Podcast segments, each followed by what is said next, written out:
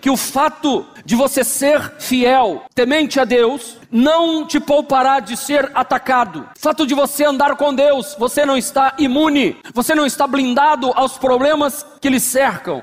Ainda que você tenha feito tudo direitinho, que você tenha cuidado da saúde, mas você não está imune a ter uma enfermidade que de repente surge e estava escondida no teu corpo. Você luta pelo seu casamento, você ama, você respeita, mas você não está imune de enfrentar uma dificuldade terrível no casamento. Você ama seus filhos, você faz tudo direitinho, você ora por eles, você, você os protege, mas não está imune de que seu filho trilhe um outro caminho. Você cuida das suas finanças, mas saiba de uma coisa: você não está imune às crises que vêm sobre o país, porque nós temos em nossa mente este princípio muitas vezes de que se eu estou orando, se eu estou vindo na igreja, se eu estou dando dízimo, se eu estou jejuando, se eu estou orando, em nosso imaginário, nós achamos que por isso nós não vamos ser atingidos por nada. Achamos que pelo fato de fazermos a oração da vitória, levarmos o envelope na frente, nós seremos poupados. Deixe-me dizer, você e eu não seremos poupados das lutas e das dificuldades. Elas batem na porta do ímpio e do justo. O que acontece a um acontece ao outro. E eu estou dizendo isto para você não como uma forma de ameaça, mas eu estou dizendo isto como um consolo para você. Digo isto como uma esperança para você. Por que é que eu digo isto e falo isso? Porque eu não quero que além da sua dor, além do seu sofrimento, além do que você está passando, você ainda se sinta culpado, que você se sinta em débito com Deus pelo fato de estar sofrendo uma enfermidade, uma crise no casamento, uma crise financeira, um problema com o filho, um problema na área de relacionamento. Eu não quero que você sinta isso, porque o livro de Eclesiastes é muito claro e traz uma paz para o meu coração. Eclesiastes 9, 1 e 2 diz assim: Refleti nisso tudo e cheguei à conclusão de que os justos e os sábios, e aquilo que eles fazem, estão nas mãos de Deus. O que os espera, seja amor ou seja ódio, ninguém sabe. Todos partilham um destino comum, o justo e o ímpio. Todos partilham de um destino comum, o bom e o mal. Todos partilham de um destino comum, o puro e o ímpio. O que oferece sacrifício e os que não os oferece. O que acontece com o homem bom, acontece com o pecador. O que acontece com quem faz juramentos, acontece com quem teme fazê-los. Porque, meus irmãos, é isso que a vida é. Na hora do nosso sofrimento surgem perguntas: por que, que a minha casa foi atacada? Por que, que a minha casa foi invadida por este problema que eu não esperava? Por que, que meu casamento está passando pelo que está passando? Qual foi a razão de tudo isso acontecer? Deixa eu lhe dizer algo: não existe nenhuma razão. Isto acontece pelo fato de você e eu estarmos vivos, pois vivemos num mundo de pessoas más e de pessoas livres para fazerem o que, o que quiserem. Inclusive eu e você somos livres para fazermos o que quisermos. E por que, que o rei Asa está sendo atacado, sendo que ele era um homem justo, orava a Deus, buscava a Deus, estava preparado? Por quê?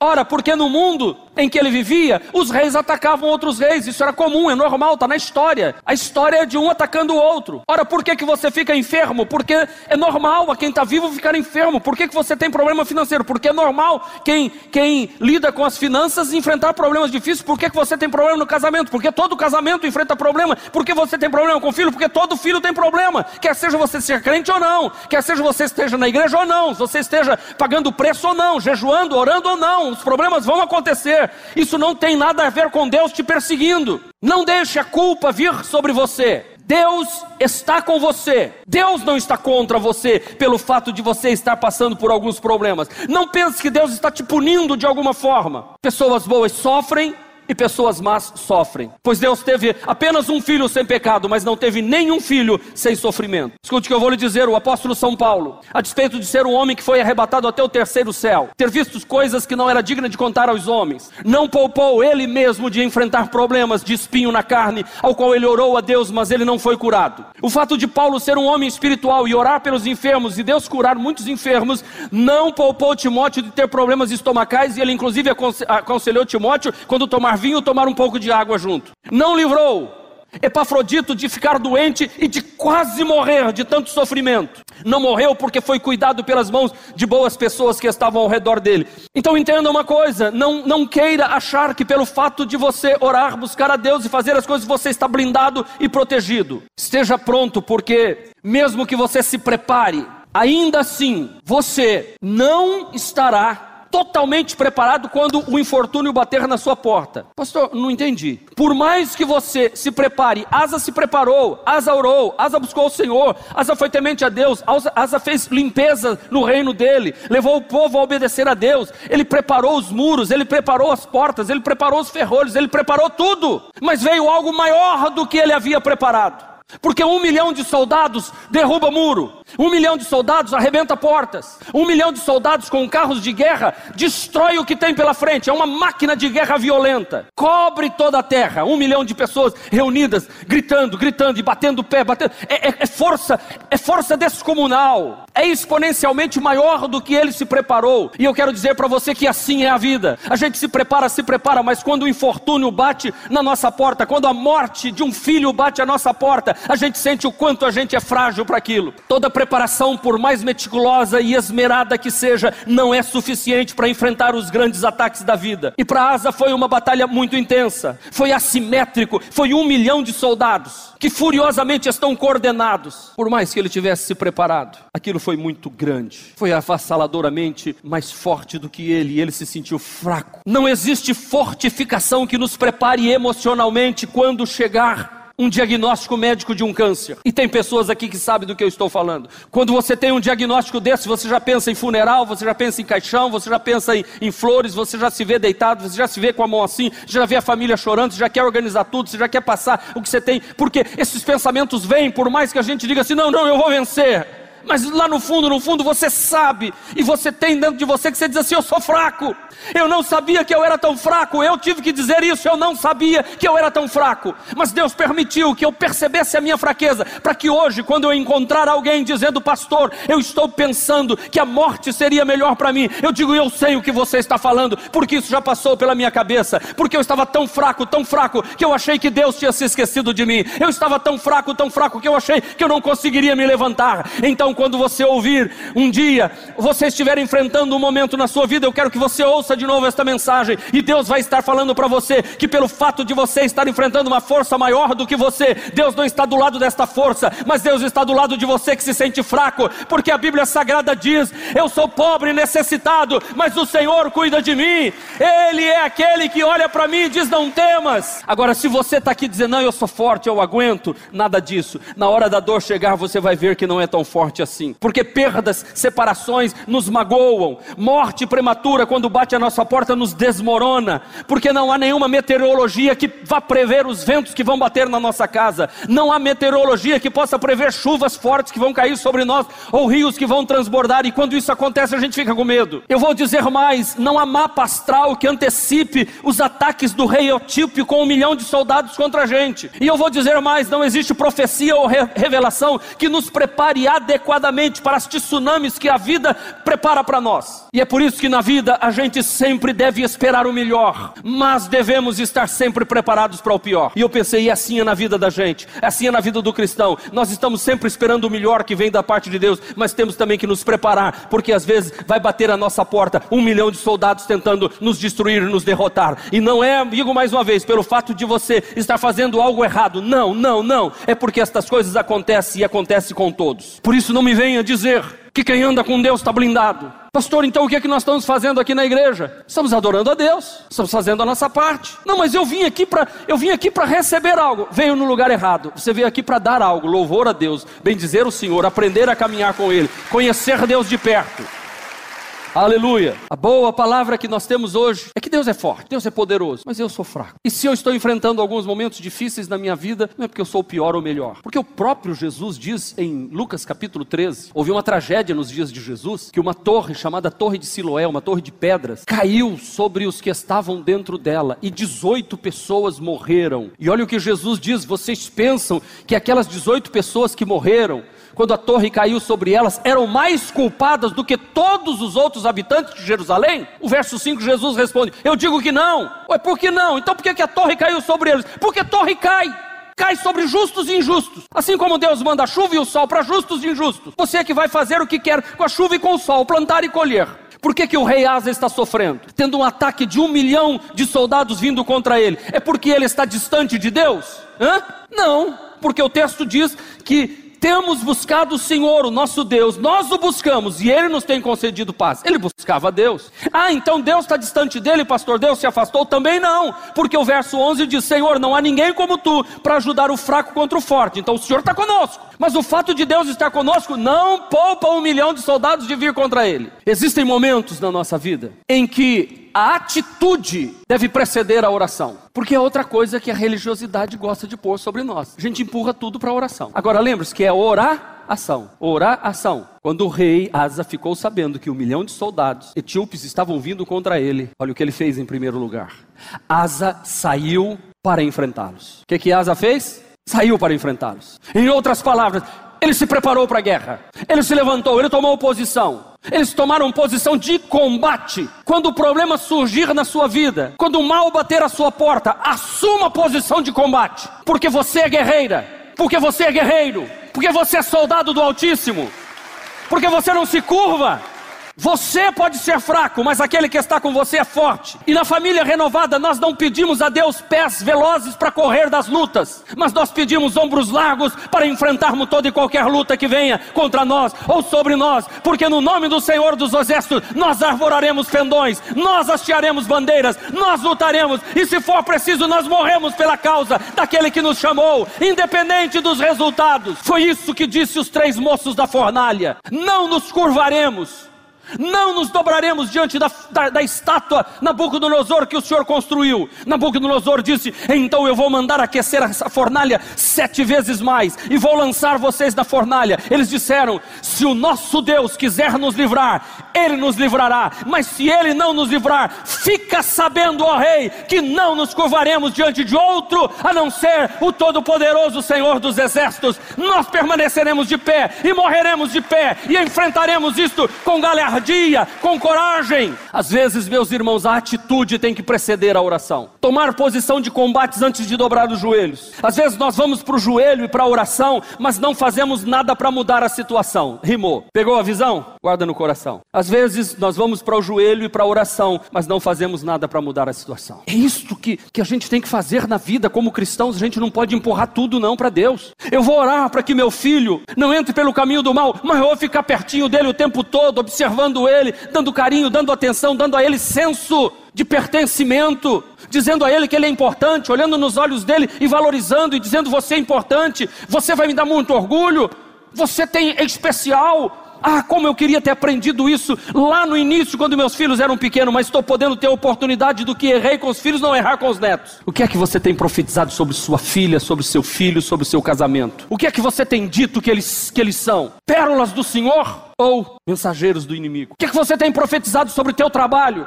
Que é uma desgraça? ou é uma oportunidade de você começar algo bom. Às vezes nós oramos para que as coisas mudem, mas não fazemos nada. Deus vai ajudar você. Ei, Deus vai ajudar você, mas coloque a tropa em prontidão. Deus vai ajudar você, mas coloque a casa em ordem. Deus vai ajudar você, mas cuida das finanças. Deus vai ajudar você no desemprego, mas vai fazer um curso de profissional, se profissionalizar em alguma área. Deus vai ajudar você, mas comece a pedir perdão às pessoas que você ofendeu. Deus vai ajudar você, comece a ajudar os outros. Deus vai ajudar você, comece a, a se esmerar em, em deixar de mentir. Deus vai ajudar você. Comece a falar a verdade com o seu semelhante. Deus vai ajudar você no casamento, mas comece a amar mais sua esposa e seu esposo. Deus vai ajudar você, mas comece a se aproximar dos seus filhos. Deus vai ajudar você, mas se coloque em posição de combate. Deus quer ajudar você, portanto, descruze os braços e se coloque em posição de vencedor. E aí que Asa, é só aí que Asa vai orar. Primeiro ele vai para ação, depois ele vai para a oração. Deus sempre se coloca ao lado dos mais fracos quando estes são oprimidos pelos mais fortes.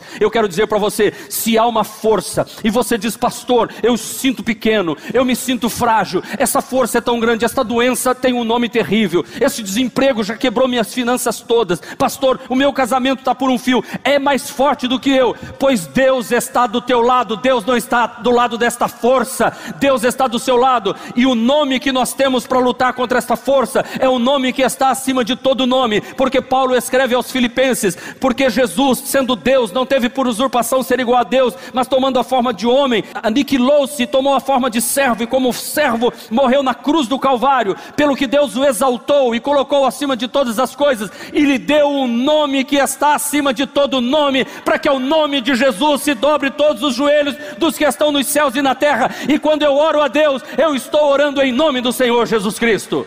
É em nome do Senhor Jesus Cristo que é o Todo-Poderoso. Por isso que Asa vai orar, e a oração dele é assim: Senhor, não há ninguém, não há ninguém como tu. O Senhor ajuda o fraco contra o poderoso. Então, Senhor, ajuda-nos, Senhor, o nosso Deus, pois em Ti nós pomos a nossa confiança, e em Teu nome viemos contra este imenso exército.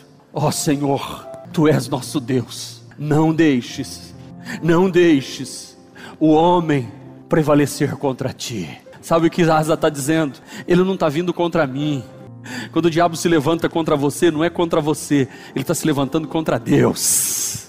É por isso que Davi diz: Você, gigante Golias, vem contra mim com escudos e com lanças, mas eu vou contra ti em nome do Senhor dos Exércitos, a quem tu tens afrontado. Eu sou pequenininho, eu sou fraquinho mesmo, mas Deus se coloca do meu lado. Deus não está do teu lado, não, gigantão. Deus não está do teu lado, não. O etíope com um milhão de soldados e trezentos carros de guerra. Deus está do lado daquele que se levantou para lutar. Deixa eu lhe dizer: quando você se levanta com coragem, a vida tem que se curvar diante de você. Quando você se levanta como um herói vencedor, como um guerreiro de Deus, as circunstâncias começam a mudar ao seu contrário, porque a maneira que você vê a vida, a maneira que você projeta a vida. Aliás, vou falar sobre isso quarta-feira. Não perca, quarta-feira, 16 ou 19 horas, eu vou falar sobre purifiquem sendo a maneira de ver a vida, de olhar as coisas, olhos iluminados, porque quem tem olhos iluminados, todo o corpo é iluminado. Se os teus olhos forem trevas, se você começar a ver mal em tudo, maldade em tudo, problema em tudo, todo o teu corpo será tenebroso, tudo ao teu redor vai virar trevas, mas se os seus olhos foram iluminados pela palavra, se você já colocou o colírio nos teus olhos e os teus olhos se abriram, você vai ver anjos de Deus ao seu lado. Certa vez o profeta estava em, em Samaria, e de repente os exércitos assírios vieram contra eles e cercaram a casa. E Geazi se levantou cedo e viu a casa toda cercada. E ele voltou dizendo: Eliseu, Eliseu, toda a casa está cercada de soldados e de exércitos. Ele acordou Eliseu, Eliseu olhou para ele e disse assim: Senhor, abra os olhos deste moço para que ele veja. Quando o moço voltou para olhar do lado de fora, ele disse: Eliseu, a casa está toda cercada do exército do Deus vivo. Aleluia! Quando você abre os olhos e para de olhar o mal que está vindo sobre você e começa a olhar para os anjos de Deus que estão ao seu redor e começa a profetizar as vitórias de Deus, elas começam a se tornar realidade na sua vida, na sua casa, na sua família, porque Deus envia os seus anjos que acampam ao seu redor daqueles que o temem. Eu quero olhar para a vida com esta certeza, não com medo de um inimigo que vem contra mim.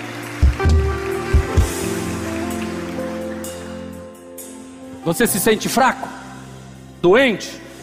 Jesus disse assim: Não são os que têm saúde que precisam de médicos, mas sim os doentes. E eu vim chamar os pecadores. Eu não vim chamar justos. Eu vim chamar os fracos. A você que está se sentindo indigno de orar hoje. A você que diz: Eu já errei tanto, pastor, porque eu estou no fundo do poço. E eu não tenho como orar. Eu não tenho outra esperança a não ser o Senhor. Eu não tenho outra força a não ser o Senhor. Eu não tenho em quem confiar a não ser no Senhor. Não existe um outro braço que possa me dar vitória senão o Senhor. Por isso eu me jogo nos teus braços. Eu me jogo apaixonadamente nos teus braços, Senhor, confiado de que o Senhor vai à minha frente, à minha retaguarda, à minha direita, à minha esquerda. O mal não me molestará de dia, nem a lua de noite, porque o Senhor dará ordem aos seus anjos. Senhor, não há ninguém como tu para ajudar o fraco contra o poderoso. E é por isso que o Evangelho é uma boa notícia. O Evangelho é uma boa notícia contra a vida de religiosidade. O que é religião? Religião é definida sociologicamente da seguinte forma: é uma atividade humana que consiste em orações, sacrifícios e obediências que ganham o favor de uma divindade. É assim no candomblé, tem que pagar na encruzilhada. É assim com os muçulmanos, tem que fazer um sacrifício. É assim como muito, muito, do espiritismo, do catolicismo, tem que pagar uma promessa para receber um benefício. E muitas vezes a gente vem com isso para o cristianismo e a gente acha que a gente está pagando alguma coisa para Deus. Não! O fraco diante de Deus é convidado para se assentar à mesa, como Davi convidou Mefibosete, aleijado de ambos os pés, para sentar à mesa sem precisar pagar nada. Deus quer honrar você, filho. Deus te trouxe aqui hoje para dizer que você é um filho amado do Pai.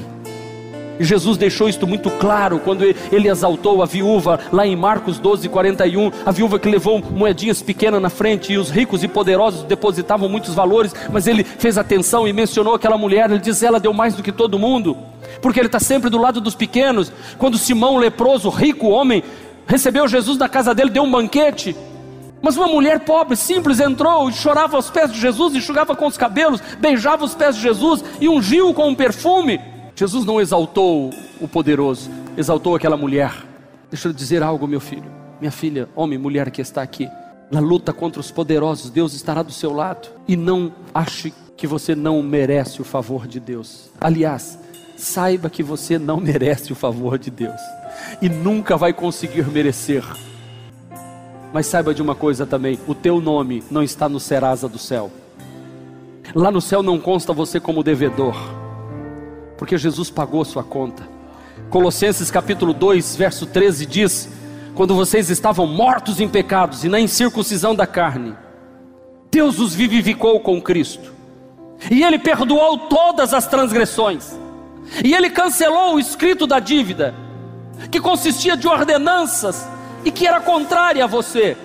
Jesus a removeu e a cravou na cruz do Calvário você não está em débito com Deus, porque o sangue de Jesus nos purifica de todo o pecado e nos purifica de todo o mal. Os teus pecados estão perdoados e o crédito que você tem é o crédito de Jesus na sua vida.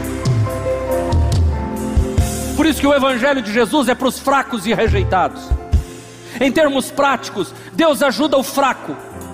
E eu vou enfrentar as lutas da vida com a seguinte consciência: eu não vou enfrentar as lutas da vida na consciência de que preciso agradar a Deus. Eu vou enfrentar as lutas da vida com a consciência de que Deus se agrada de mim por causa de Jesus Cristo.